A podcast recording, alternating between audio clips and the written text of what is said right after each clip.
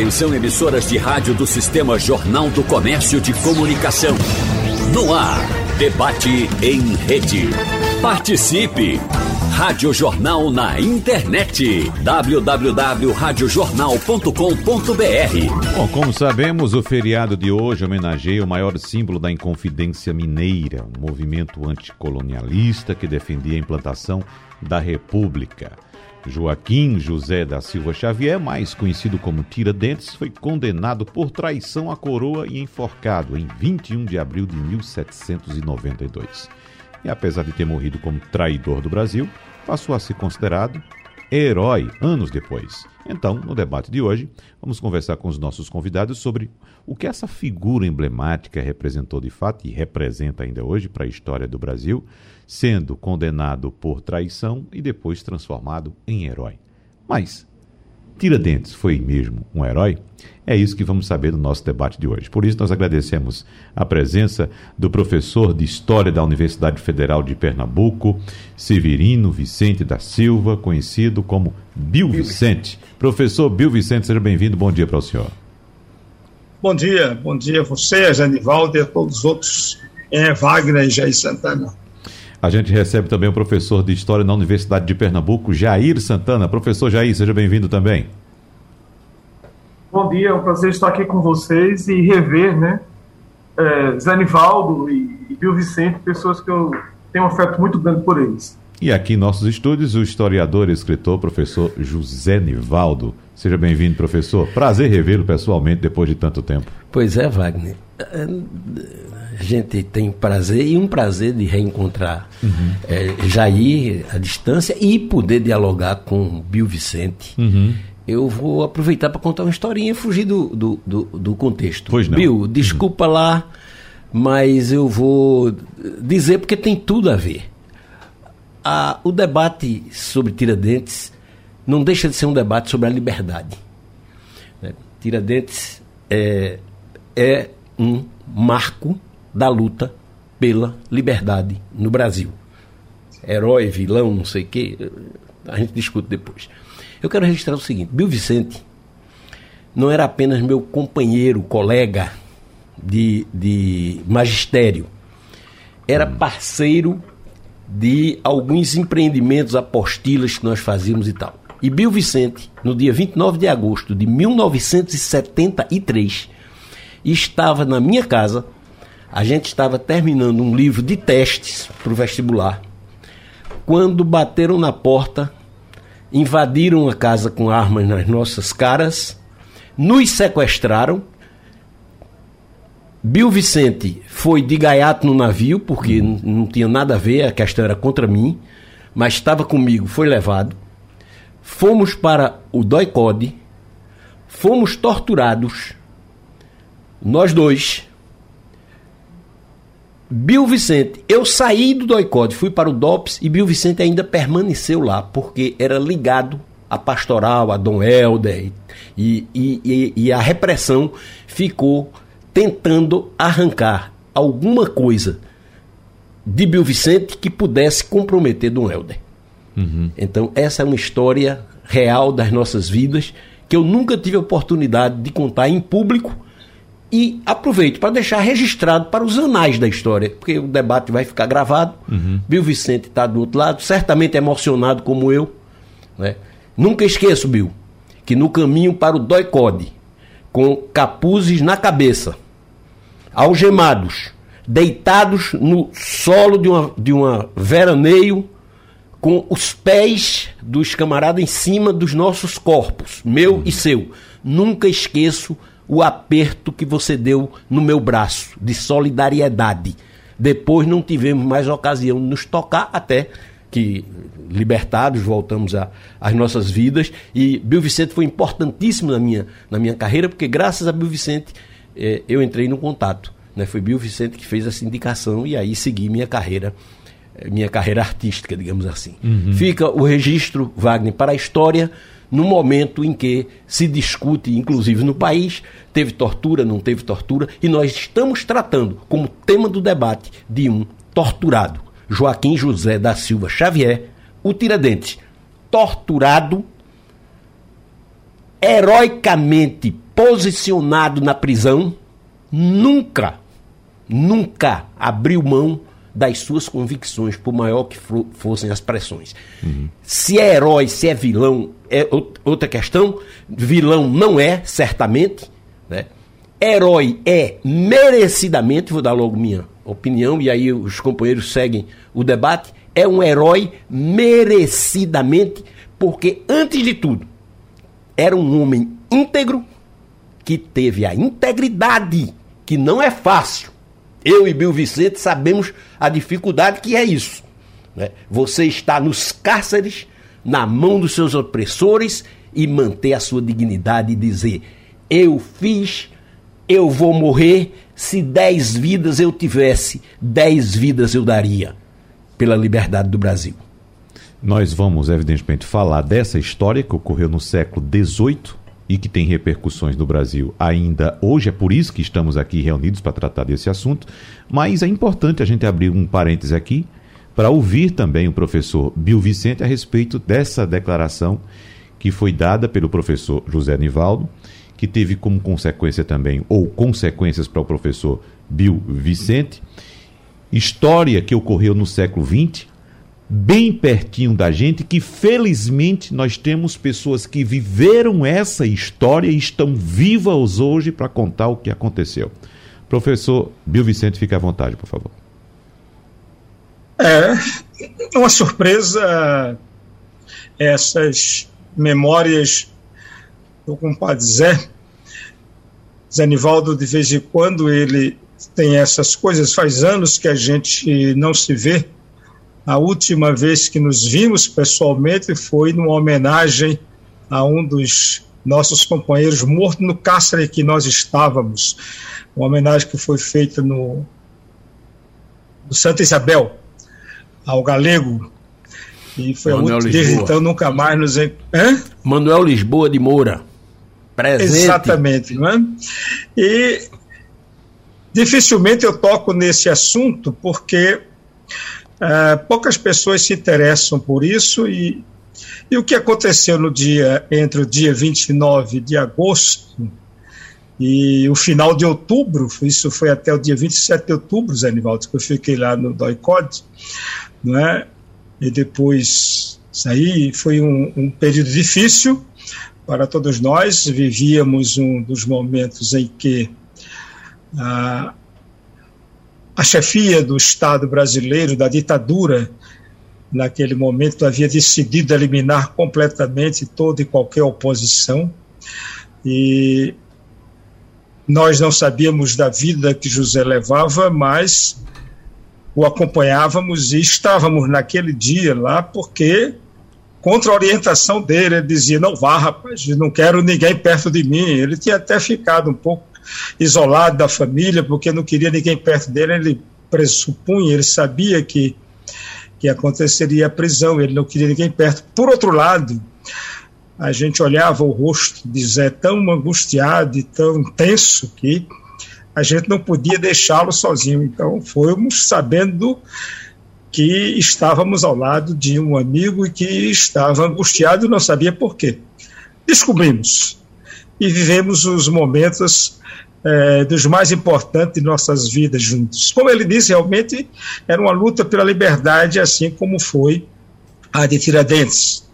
E a questão de saber se Tiradentes era herói ou, ou vilão, né, é, é, é quase secundária é, neste momento. Quando estávamos na prisão, recordo, fiquei vários dias lá, isolado, solitário na, na minha cela, quando recebíamos a visita ou a presença de um, um jovem estudante de. Um jovem, eu digo jovem porque na época também eu era jovem, né? um jovem estudante de odontologia lá de, de Maceió, que foi jogado lá na cela e depois de uma sessão de tortura ofegante, e depois de algum tempo ele dizia: Eu sinto nesse espaço o espírito de Tiradentes. Então, essas, essas lembranças que não eram para chegar aqui agora, mas Edivaldo faz isso acontecer, é, poucas pessoas sabem, é, inclusive das que convivem comigo, que viveram comigo desde esse período, sabem da minha prisão. É, foi exatamente o, em torno de Manuel Lisboa, a produção do livro de memórias dos colegas de Cáceres, quando lançaram o livro sobre Manuel Lisboa, e, e, e fui citado duas vezes, uma por Zé Nivaldo e outra por Leonardo, né, uh, por Juarez, né, uh, nosso companheiro de, de, de infortúnio, de, de luta também, é, mas pouca gente sabia. De vez em quando, um outro aluno descobre nas pesquisas umas fotos, os nomes e, e chega na universidade. Esse Severino é o senhor mesmo, quer dizer, as pessoas não dão para acreditar que nós sobrevivemos, vivemos aquele período com a intensidade que era necessária de ser vivida pela juventude de então, que éramos nós, e nós é que devíamos assumir essa tarefa de livrar o Brasil da ditadura de, de, de, diversas maneiras, cada um a seu modo, às vezes nos encontrando e desencontrando, assim como hoje. Esse debate deve servir para nos alertar da necessidade de, mais uma vez, evitar que retorne esse tempo que nos ameaça com, com pessoas que, naquele momento que nós estávamos na prisão, estavam exatamente criando espaço, vivendo a ditadura do outro lado e que estão quase querendo voltar de novo, nos ameaçando. E, e nós temos que continuar vigilantes e para que a nossa juventude fique atenta e não retornemos a um tempo tão ruim. E Tiradentes é como disse o, compadre Zé, com todos os defeitos que ele possivelmente tem, como todos temos, ele é importante na nossa formação de cidadãos, o conceito que nós tenhamos dele, que temos dele, é, nos ajuda. Era um tempo em que ainda o Brasil como tal não existia. E é interessante, eu estava conversando com meus alunos essa semana e dizia, esse período que o pessoal chama de Brasil colonial, dizia, a gente é, é, é o, o domínio de Portugal sobre a América, é o Império Português na América, não é o Brasil, que o Brasil não existia. Começava a ser construído uh, naquele momento, quando um grupo de pessoas, alguns mais animados, outros menos animados, alguns por interesses eh, mercantis, fiduciários, né? mas outros como o Tiradentes, entusiasmado com a ideia de ter uma pátria livre. Ali começava, de alguma forma, a formação do Brasil, conforme nós desejamos um país livre, ainda que tardiamente. É, agora é bom pontuar também que quem pensa em voltar a esse passado, professor Zé Nivaldo, professor Bill Vicente, pensa em voltar como opressor né? Pensa em voltar como opressor. Jamais é se coloca. Porque ele já era um opressor naquele momento é, é, também. É, exatamente, exatamente. se coloca no lugar do oprimido. Se coloca no lugar do professor Zé Nivaldo, que foi retirado dentro de casa junto com o amigo e ficou no, no cárcere, né? Isso. Se eu, coloca eu, no eu lugar vou, Veja, a minha visão do processo, completando e encerrando, é, é, Wagner, é um pouco diferente da de Bill, porque a minha militância era diferente da dele, uhum. né, como ele muito bem registrou é, nós não estávamos na prisão, nós estávamos presos, nós estávamos sequestrados. Uhum. O professor é Bill Vicente, o professor Bill Vicente ficou ilegalmente preso, sem registro, sem nada, e foi solto depois. Quando, no fim de outubro, eu, eu saí para a legalidade, digamos assim. Eu saí da ilegalidade para a legalidade. Né? Eu tenho, inclusive, já que entramos no, no outro debate, que é o mesmo, né? é, é, é eu tenho, inclusive, um, um documento do DOPS, onde está registrado o seguinte: recebemos no dia 5 de outubro, neste dia 5 de outubro de, de 1973, o preso político José Nivaldo Barbosa de Souza Júnior, entregue por um órgão de segurança onde estava detido, não sei o que, ou seja, não estava sequestrado, eu estava na ilegalidade, passei para a legalidade. Bill Vicente saiu da ilegalidade para a liberdade, uhum. porque não tinha realmente, não conseguiram nada né, que justificasse sequer ele ser mantido, mantido para uma prisão, mandado para uma prisão legal. Então, encerrando essa, essa, essa minha participação, uhum. compadre Bill não é uma forma de. Somos compadres, né, uhum. né, com muito orgulho Bill Vicente é padrinho do meu segundo filho, que é João Henrique. Professor Jair Santana, estamos nesse momento de analogias entre esse período mais recente e lá no século XVIII, como citamos aqui a questão de Tiradentes. Fique à vontade, por favor, para suas primeiras colocações. Eu não tive essa experiência dos professores Bill Vicente e Zanivaldo. Né? Em 73 eu tinha 10 anos de idade e a gente, eu comecei a perceber a ditadura exatamente quando eu estava já no ensino médio que aí eu comecei a perceber a ditadura porque na escola que que eu estudava, que era o, hoje é o ETEPAN, na época chamado CIPAN, eu tinha uma professora de química orgânica, era no curso de química, e ela era militante política, ela sempre se manifestava. E aí havia um, um bedel da escola que sempre que ela estava na sala de aula, ele ficava atrás da porta, né? Só que a porta, nesse horário, o sol incidia e a gente sempre via a, a, a sombra é. do cara ali, né? Uhum. E aí eu comecei a perceber é, essa, como era viver no mundo com censura.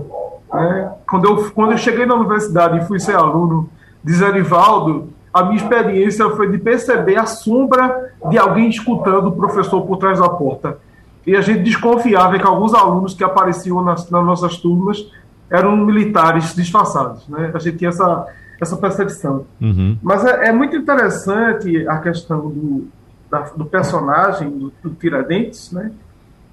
porque ele era um homem que não era da elite, a, a Conjuração Mineira, ou Inconfidência Mineira, era um movimento da elite, né? mas ele era uma pessoa do povo, e uma coisa muito interessante na história do Brasil é que mesmo nos momentos em que é, a elite se revolta o povo, as pessoas comuns, aproveitam para se manifestar também, porque elas também têm suas demandas. Não eram apenas massas de manobra. Eu não vou dizer aqui que o Tiradentes, como homem simples, que ele foi apenas massa de manobra, mas ele representava ali o sentimento né, das pessoas, das camadas mais baixas, que também estavam satisfeitas com, com o poder é, colonial né, e com a exploração muito grande que se fazia sobre a população. É, porque naquele momento havia uma vontade de cumprir uma lei que nunca tinha sido cumprida, porque desde Pombal, que era necessário juntar todo ano 100 arrobas de ouro para se pagar. Né? 100 arrobas de ouro valeria hoje meio bilhão de reais, que era o dinheiro que se pagava ah, de impostos à coroa portuguesa. Né?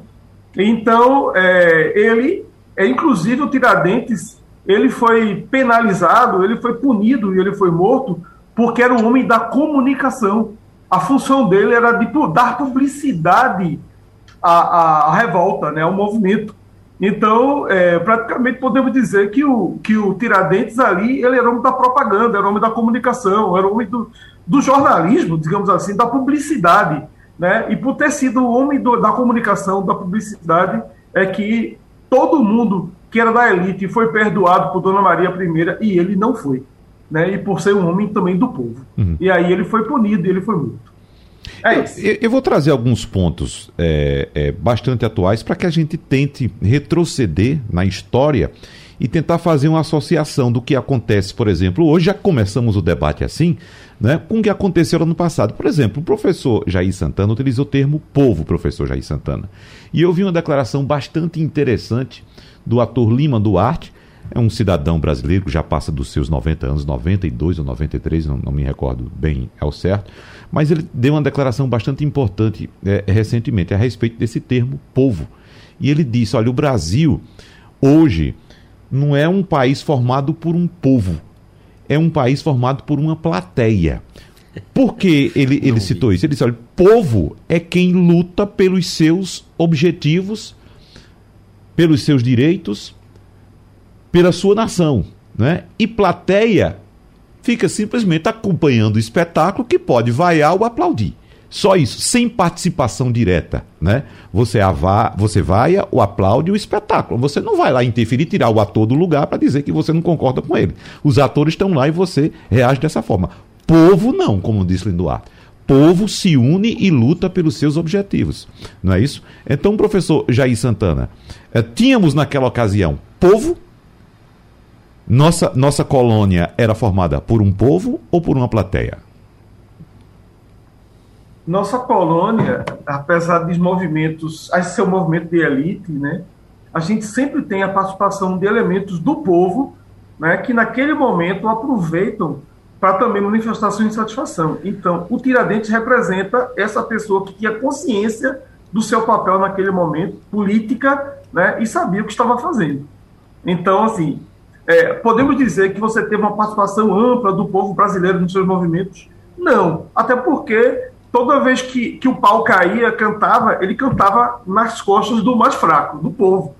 Mas a gente tem uma presença em todos os movimentos coloniais, de rebeldes, a gente tem uma presença significativa de elementos do povo, uhum. né, que não estava ali apenas com massa de manobra, não, estava participando e queria, naquele momento, também colocar suas insatisfações. Então, nesse sentido, eu digo que Tiradentes representava esse elemento do povo, porque ele tinha consciência do seu papel, e inclusive era o homem da comunicação.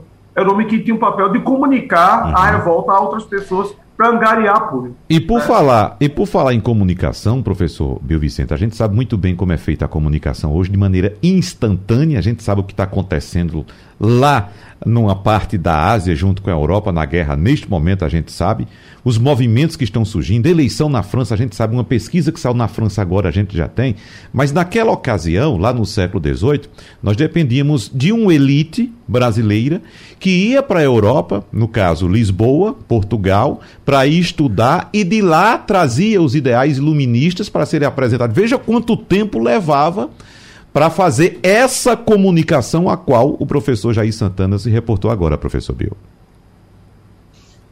É, é, essa questão da comunicação é interessante, né? Dois, dois, três meses de viagem de navio.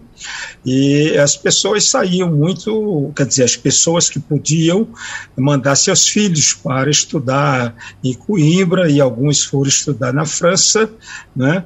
Depois de pegar seus títulos, seja de bacharel em direito, seja em medicina, é, em Montpellier, eles, alguns deles foram até a Inglaterra para aprender algumas coisas, e, porque tinham ah, algumas ideias de criar também pequenas indústrias aqui naquele momento. Traziam, é, é, era difícil, mas essas, essas ideias chegavam por aqui e atingiam efetivamente é, alguns setores da sociedade. No caso aí, o, o Tiradentes, que era parte dessa grande massa que não está ligada à elite, ou seja, esse 0,00001% que é, estava uh, lá, lá em cima. Mas Tiradentes era um fulano que era um descendente abandonado, criado por um tio que era cirurgião, ele aprendeu a, a, a a arte do seu tio, tornou-se mais tarde um, um, um, vendedor e transportador, fazia ligação entre o Rio de Janeiro e, e, e, e São João del Rei, Vila Rica, etc. E, e também, depois, é, é, era entrou ao exército, entrou e saiu, quer dizer, ao serviço militar, tornou-se tenente, ele, ele, transitava nisso. E era um homem de fácil comunicação, entusiasmado. entusiasmado. Ah, quando o Jair coloca essa questão que ele é o homem da comunicação, é, é, ele não era um fulano que foi destacado para fazer isso. Ele fazia isso porque era da natureza dele, dessa comunicação e do próprio trabalho dele, de sair com os seus. Com, com os seus burros carregados ou indo de casa em casa oferecendo seus serviços de dentistas, né, ou, ou mesmo vigiando a, a, as ruas as estradas que ligavam o Rio de Janeiro a Gerais, na sua função de soldado, né? ele era um homem que naturalmente comunicava e não se limitava simplesmente a saber das coisas e a passar adiante. Né? Ah, o que aconteceu em Minas Gerais era uma insatisfação de alguns padres, alguns, alguns é, advogados, alguns procuradores, é, que estavam muito endividados. Havia isso que, que Jair colocou, a, iam colocar derrama, mas se percebia, sabia que haveria uma revolta, e, e os movimentos explícitos de Tiradentes deixavam claro que ele era um, um, fulano que estava espalhando essas ideias e estava sob, sob, sob, vigilância. Claro, vigilância que ele pouco se importava que acontecia ou não, né?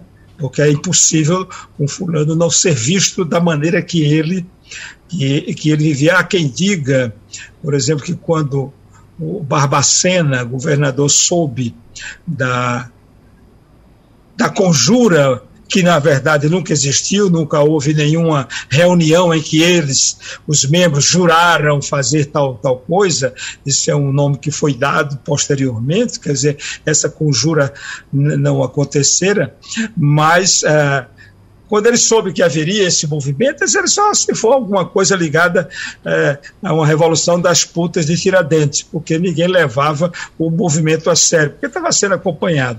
Uhum. Uh, Tiradentes foi ao Rio de Janeiro tentar seduzir alguns, alguns militares, não teve sucesso uh, nisso. Né? Uh, os historiadores como Van Hagen, por exemplo, retornam isso, a ida desses estudantes à, à, Europa e que lá eles aprenderam e quiseram fazer a revolução, procuraram Thomas Jefferson, Maia, né, e, e, e, para ter o apoio da, da, a seu movimento, mas é, era uma coisa muito incipiente e, e não teve realmente uma unidade é, de pensamento. Eu acho que a, a conjura mineira ou a Inconfidência, que seria é, para os portugueses o nome mais adequado, porque é, Tiradentes e os outros eram traidores, eram inconfidentes, ou seja, pessoas que não deveriam ter mais a confiança de quem? Não ter mais a confiança do governo português, porque é um bando de, de portugueses além mar, né, porque naquele momento não havia brasileiro, portugueses da Alemanha que estavam conspirando, ou pelo menos conversando sobre a sua insatisfação em relação à coroa. Né. Um deles, quando soube que foi suspensa a derrama, estrategicamente suspensa para evitar um, um levantamento da população das Gerais, né, foi procurar o, o, o Barbacena para elogiar o seu feito, dizer que foi muito bem ter suspendido a, a, a, a derrama, né? mas no dia seguinte ele foi preso. Né? O importante é que, e a prisão foi feita metodicamente, não foi feita a prisão de todo mundo simultaneamente, primeiro se prende um, depois se prende outro, né? vão, vão prender Tiradentes, que estava no Rio de Janeiro. Primeiro ele foi dado como desaparecido e depois aparece como preso. Né? E aí começa todo um processo, dois anos e meio de torturas, de sofrimento, porque são presos em em 89 e, e, a, e a morte, a execução vai acontecer três anos depois. Então, o que acontece nesses dois anos da derrama, isso não está escrito em canto uhum. nenhum.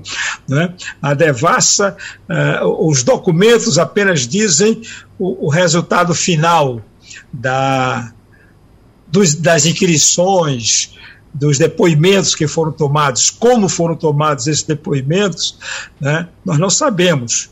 Né? Nós pressupomos que não foram dados assim enquanto tomavam cafezinho ou, ou trocavam piadas entre si. Né? Não, e, e, a situação foi tão constrangedora e sofre, que, que um deles suicida. Né? Suicida. E há quem diga que é suicídio, há quem diga que é justiçamento, porque ele teria é, entregue muita gente. O que é importante para o nosso, nosso debate e, e, focando na figura de Tiradentes, é isso que Zenivaldo chamou a princípio. Né? É, é, ele assumiu para si, ele sabia que ia assumir para si, alguém tinha que assumir, ele assumiu com tranquilidade.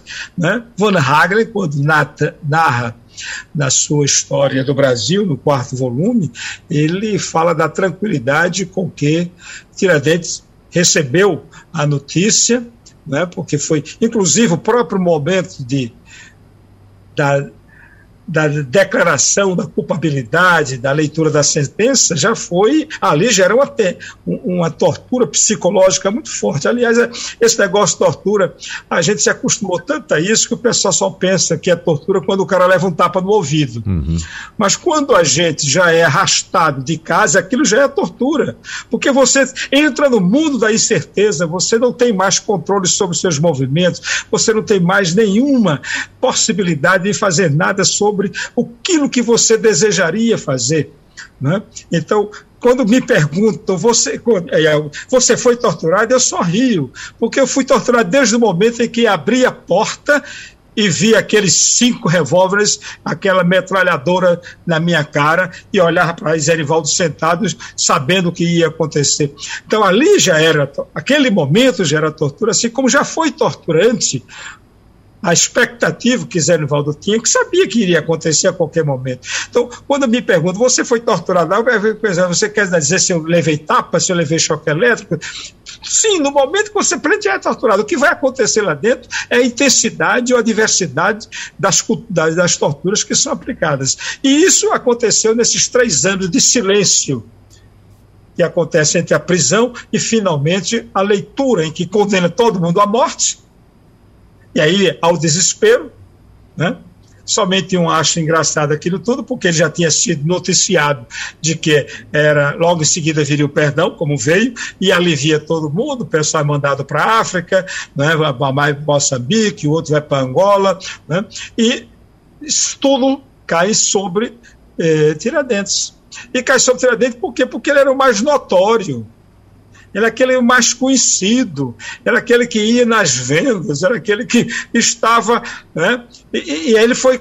Ele se colocou na sua vida ao longo é, do tempo antes da sua prisão, ele se uhum. colocou como o objeto, né, o sonho, a possibilidade do sonho. E era esse sonho que tinha que ser cortado de maneira definitiva matando definitivamente uhum. naquele momento que julgaram que tinham morto. Como disse o professor Bill Vicente, professor Zé Nivaldo, no bloco passado, a sentença dos Inconfidentes saiu em 1792, determinava a pena de morte por enforcamento de 10 pessoas, mas houve um intermédio da coroa, mais precisamente Dona Maria I, né, que livrou nove pessoas. Então, voltando ao questionamento que foi feito, por que Tiradentes? É, é é, é, difícil você dizer até o nome, porque Inconfidência Mineiro. Inconfidência hum. foi o nome que foi dado ao movimento, como foi muito bem colocado. Inconfidência significa traição, é sinônimo de traição. Então a gente está celebrando hoje a traição mineira. Quer dizer, se, se fosse na linguagem ah. de hoje. Né? Então não tem um nome assim para designar o movimento, porque eles mesmos não tinham. Agora, eu acho, eu acho, acho, não sou especialista no tema é, não aprofundei nunca assim, aprofundar mesmo os estudos, mas eu acho que Tiradentes é muito subestimado. Né? Tiradentes não era ingênuo, não era ingênuo, não era um inocente, é, assim, apatetado que uhum. entrou no movimento, não. Inclusive, a bandeira de Minas Gerais foi proposta por Tiradentes, aquele triângulo está ali proposto por ele. Um poeta botou libertas que era também, liberdade ainda que tardia, e essa é a, a bandeira. Veja, o movimento tinha até bandeira, só não tinha exército, só não tinha armas, só era quem, para mim, quem melhor definiu o movimento de Minas Gerais foi um dos é, participantes, Cláudio Manuel da Costa, que era poeta.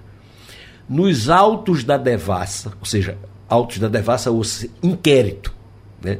no inquérito, ele declarou, tentando amenizar as coisas, esse movimento, usando a linguagem da época, é um, foi um brinco de palavras uma brincadeira, um, um brinco é, na palavra da época, uma brincadeira de palavras. Uhum. Né? Ou seja, eram poetas que se reuniam, na grande parte, poetas, clérigos, mineradores e outras pessoas, como Tiradentes, que é, Tiradentes é, é um típico personagem de, de, de, sua época, porque ele não era, e você falou em povo, na época, por exemplo, escravo, mulher, isso tudo estava excluído da categoria povo e até da categoria plateia.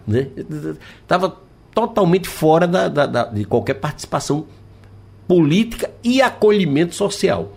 Né? Não tem uma mulher participando da, da, do movimento de Minas, né? da, da inconfidência, da conjuração, como queiram chamar. Né? Não tem. Só tem homens, é, a maioria da elite intelectual que veio da Europa com ideais iluministas. José Joaquim da Silva Xavier, conhecido como Tiradentes por suas habilidades, acumulava várias funções, como eu disse, ele era mercador, ele era uh, dentista e ele era alferes. Ele conseguiu entrar no exército porque o pai dele era português, ele conseguiu entrar e conseguiu uma promoção para um cargo de tenente. Né? Mas a carreira dele era apenas um tenente. Apenas um tenente, peraí. Ele entrou em 85, foi preso em 89, em quatro anos de carreira militar. Ele tinha quatro anos de carreira militar com uma prática muito irregular essa carreira militar. Na época, os padrões, digamos, os protocolos eram muito, muito amplos, né, que permitiam que Tiradentes acumulasse várias, várias funções. Pois bem, Tiradentes, um registro, era maçom. Eu tenho um respeito profundo pela maçonaria. Aliás, tem gente que pensa que eu sou maçom, né? tem gente que pensa que eu sou muita coisa. Né? Entre, entre maçom, porque eu trato a maçonaria com extremo respeito. Né? E Tiradentes era maçom e era um homem ilustrado. Ele não frequentou as universidades europeias, mas ele tinha na cabeça os ideais iluministas. Ele tinha ideais. Né? Ele conhecia as ideias iluministas. Ele conhecia o processo de independência é, é, dos Estados Unidos. Ele era talvez o mais esclarecido dos revoltosos, porque ele nem estava ali é, atrás de interesse, que ele não tinha imposto para pagar. Né? Ele não estava ali atrás de brilho e de glória, ele estava por ideal. Durante a prisão, eu ressaltei, quase todos, ou provavelmente todos os, os presos, todos aqueles que foram presos e investigados, se renderam à tortura. E sob pressão, eu digo sempre o seguinte: ninguém pode julgar o comportamento de ninguém em condições de tortura, em condições de falta de, de, de, de liberdade absoluta, uhum. quer dizer, em condições de estar com sua vida ou sua integridade física nas mãos de terceiros. Você não pode julgar um comportamento. Não, fulano, Tiradentes foi. A gente, o que é que a gente pode? A gente pode exaltar aqueles que resistiram mas não pode depreciar aqueles que não conseguiram resistir. Então, na maioria, ou seja, na totalidade, os acusados pediram perdão, se arrependeram, disseram que era um brinco de palavras, um, um suicidou ou foi suicidado, é, trocavam acusações entre si, é, enfim.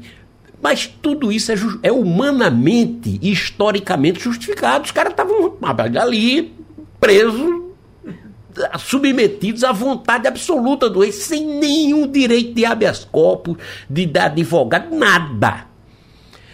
E a cruel, veja, e Tiradentes, nesse tempo todinho, dizendo, você não sei o que, está arrependido? Não.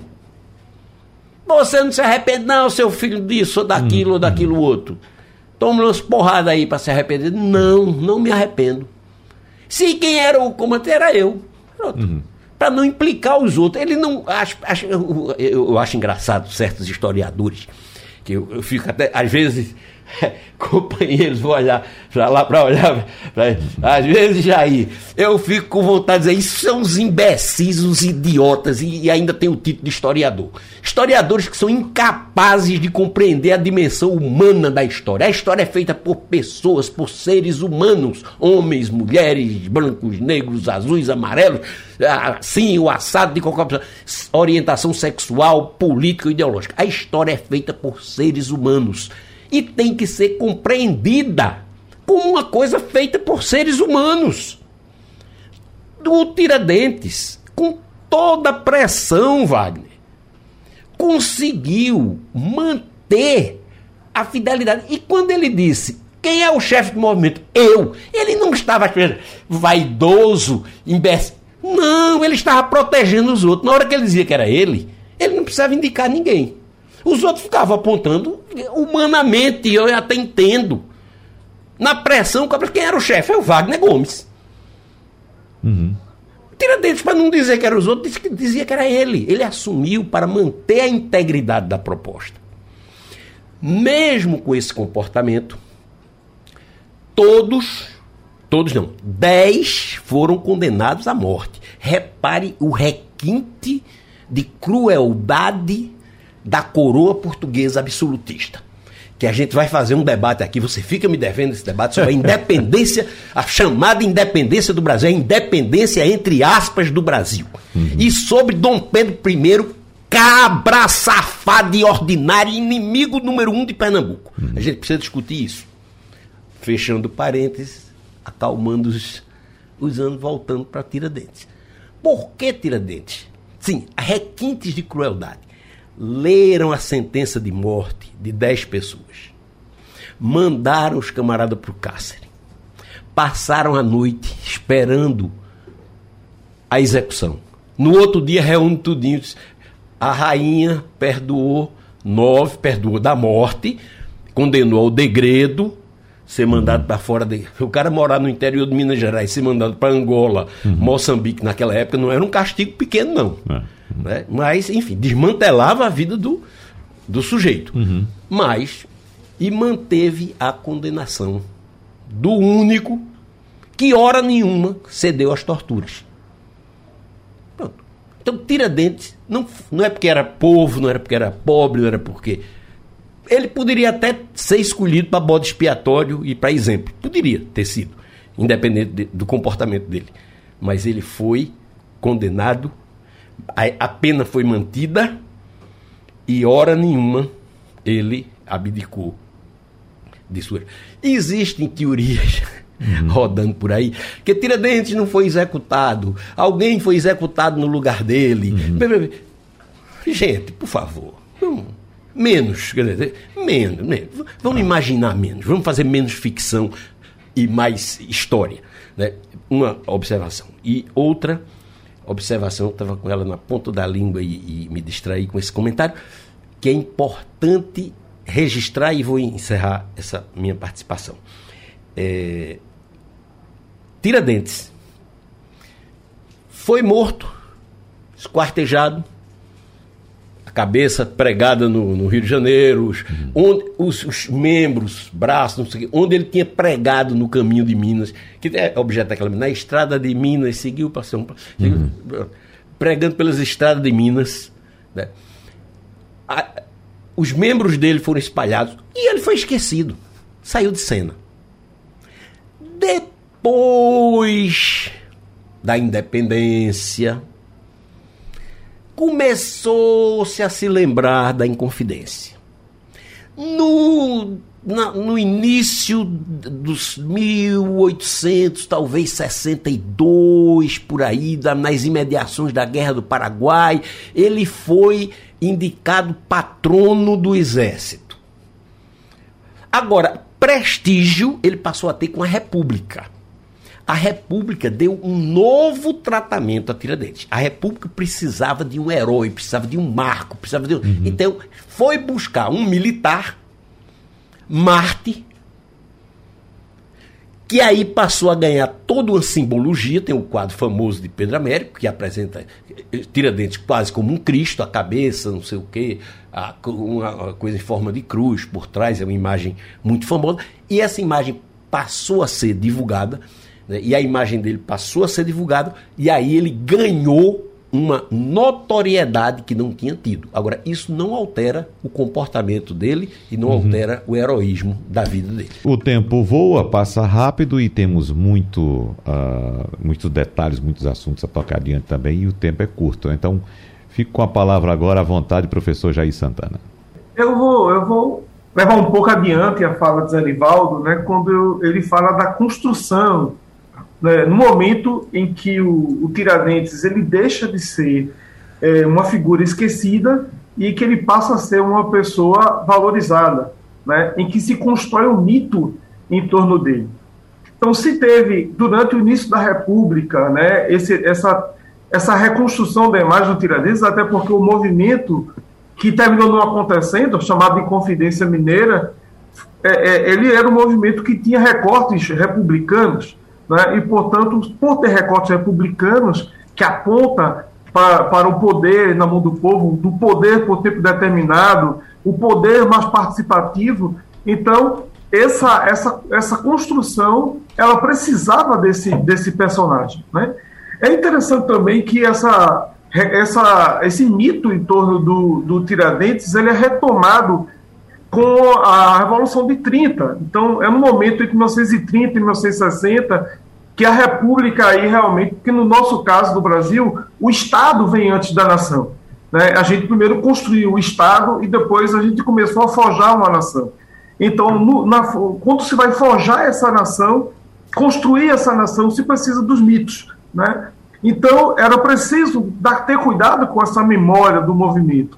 E aí essa memória é retomada, né? e é interessante como o mito né, que a retomada da figura do Tiradentes, a valorização da figura do Tiradentes, é muito feita dentro da imprensa, né, entre os anos 1930 e 1960. Então, a cada aniversário do movimento, ele é retomado, né, ele aparece em artigos, ele vai aparecer em poemas, em reportagens, em ensaios, em textos diversos, romances, contos, né? Então há toda uma construção desse imaginário, né, porque a República precisava de um herói e Tiradentes cabia muito bem nesse papel. Uhum. Né? E aí a imprensa foi importantíssima para a construção dessa imagem do Tiradentes herói da República Brasileira. E aqui eu, eu paro. Muito bem. Então, para a gente fechar, eu quero pedir aqui a participação uh, bem rapidinha também do professor Bill Vicente, porque trocamos em diversos pontos e, evidentemente, que esses assuntos precisam ser aprofundados, mas nosso tempo, como eu já disse agora há pouco, não permite. E tem uma frase, para a gente uh, uh, encerrando, professor Bill Vicente, atribuída a um estadista irlandês chamado Edmundo Burke, que diz que um povo que não conhece a sua história está condenado a repeti-la. Então, o que estamos fazendo aqui é dando nossa contribuição para que o nosso povo compreenda melhor a sua história e, evidentemente, evite os erros que foram cometidos lá no passado. Mas, para fechar, qual o recado que o senhor deixa, professor Pio Vicente? Bom, isso aí é, começa um, um, debate novo, né, que é o papel da imprensa e a ausência da escola. Né? Porque quando você tem no início da República, você praticamente não tem um sistema escolar brasileiro e as escolas não trabalham é, essas ideias. Naquele momento, você não tem ainda um profundo estudo de história do Brasil. A primeira faculdade de história é lá dos anos de 40 começa a surgir os estudos.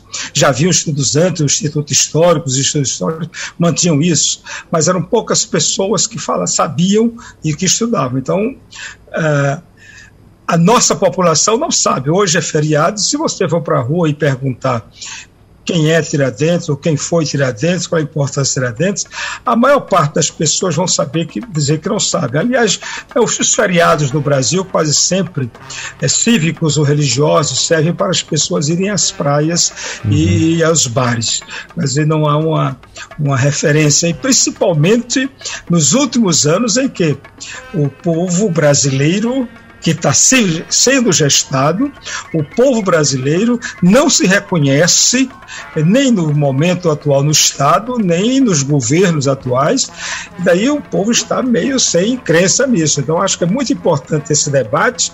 Sei que alguns vão ouvir, espero muitas pessoas participaram dessa conversa. Uh, acreditamos que temos, tenhamos ajudado a, a compreender o valor cívico desta oportunidade, o valor eh, pedagógico que a Rádio Jornal oferece né, para que o maior número de pessoas tenham a consciência, saibam que existiu um, um homem que representa todos os homens e todas as mulheres que tem lutado para construir a nação brasileira.